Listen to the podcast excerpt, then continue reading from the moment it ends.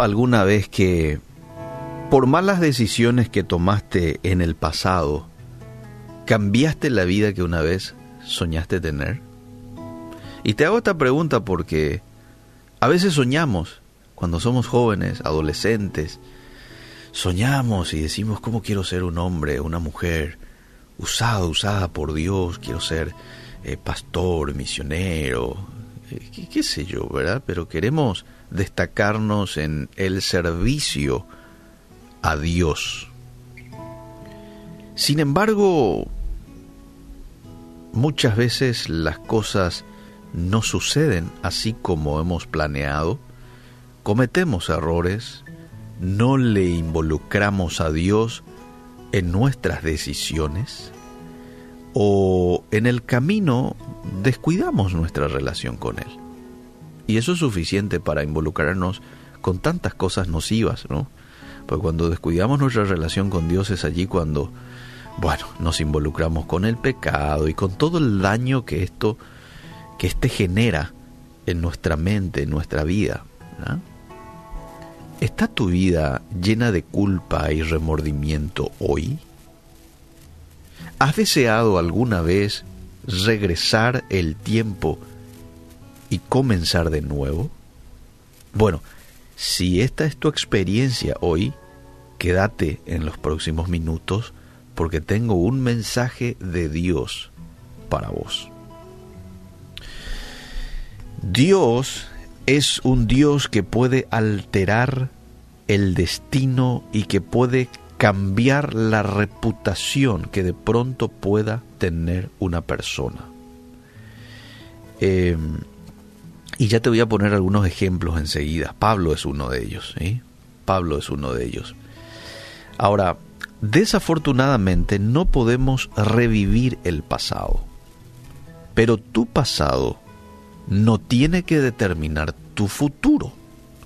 Entonces, ¿cuál es la clave? Darle tu futuro a Dios o darle tu presente a Dios, que Él se encargue de tu futuro y que Él pueda transformar tu presente, ¿no? pueda transformar tu vida. Él puede, Él tiene el poder de alterar tu destino y de cambiar tu reputación. Bueno, ya te cité a Pablo. Pablo eh, fue un seguidor de cristianos. Se iba y le tomaba del pelo a los seguidores de Jesús y los traía y los ejecutaba. Eh, este enemigo de la iglesia es luego transformado en un santo y en un apasionado discípulo de Cristo. Y de esto nos habla Hechos capítulo 9. Saulo se encuentra con Cristo en el camino a Damasco, lo cual alteró su destino y su reputación. Otro ejemplo que te quiero dar es Jacob. Jacob o el tranza como muchos lo denominan, ¿verdad? ¿Qué pasó con este hombre? Le quitó la bendición a su hermano Esaú.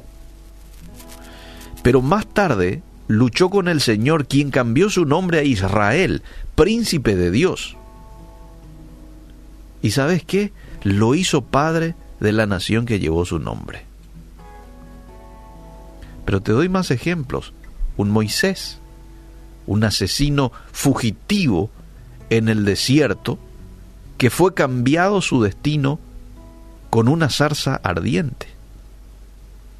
Su encuentro con Dios lo cambió a ser el libertador que liberó toda una nación de la esclavitud. Y eso lo puedes ver en Éxodo, en Levítico. Él quita de la esclavitud al pueblo de Israel, quita de Egipto, donde ellos eran esclavos, y los conduce a la tierra prometida.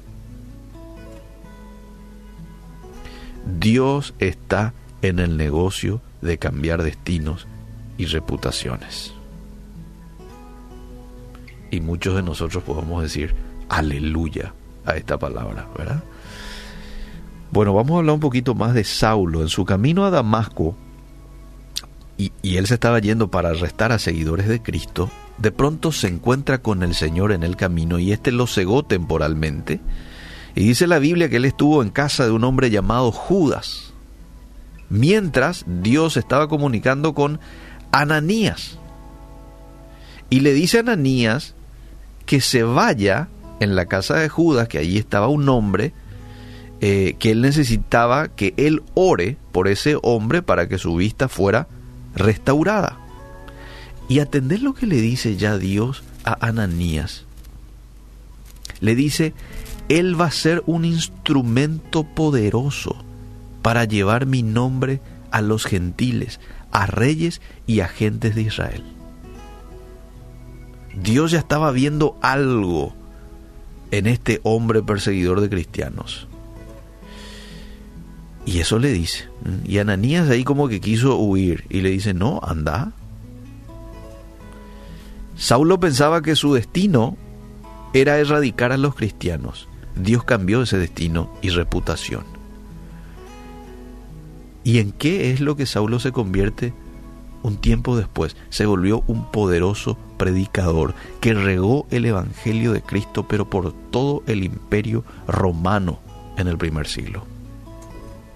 Y hoy tenemos varias de sus cartas en la Biblia y tanto nos edifican las cartas que en su momento él las escribió. ¿eh?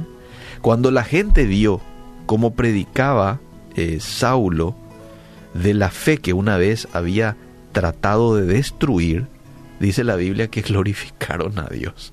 ¡Wow! Lo que Dios puede hacer. ¿eh? Lo que Dios hizo por Pablo, lo que Dios hizo por Moisés, lo que Dios hizo con Jacob, lo que Dios hizo con David, lo que Dios hizo con tantos otros, con Pedro, un temeroso, uno que le niega a Jesús, imagínate, luego de ser su amigo y de estar con él tres años y medio, lo niega, niega que le conoce a Jesús. Bueno, lo que Dios hizo con ellos, hoy lo puede hacer contigo. ¿Has sentido como que has echado a perder tu vida? ¿Mm? En algún momento. Bueno, hoy la buena noticia es que Dios puede arreglar las cosas y ponerte en el camino correcto. Entonces esa mala decisión que tomaste en el pasado, quizás hay muchos hoy luchando con esos sentimientos de culpa. Yo cometí un aborto hace tantos años. Me involucré demasiado con la pornografía, con la inmoralidad. Eh, practiqué un acto que hoy me avergüenza, quizás un acto homosexual, no sé, algo que te avergüenza, algo que vos decís, ¿cómo pude haber hecho? Y estás lidiando con ese sentimiento de culpa. La buena noticia es, Dios puede arreglar las cosas y ponerte en el camino correcto. No hay pecado que sea más grande que la gracia de Dios. No hay hoyos profundos que el amor de Dios no pueda alcanzar y sacarte de allí. Recordad que un día de favor puede valer más que toda una vida de labor. Al mismo tiempo, un día de favor puede cambiar los errores de una vida, las malas decisiones y las oportunidades perdidas.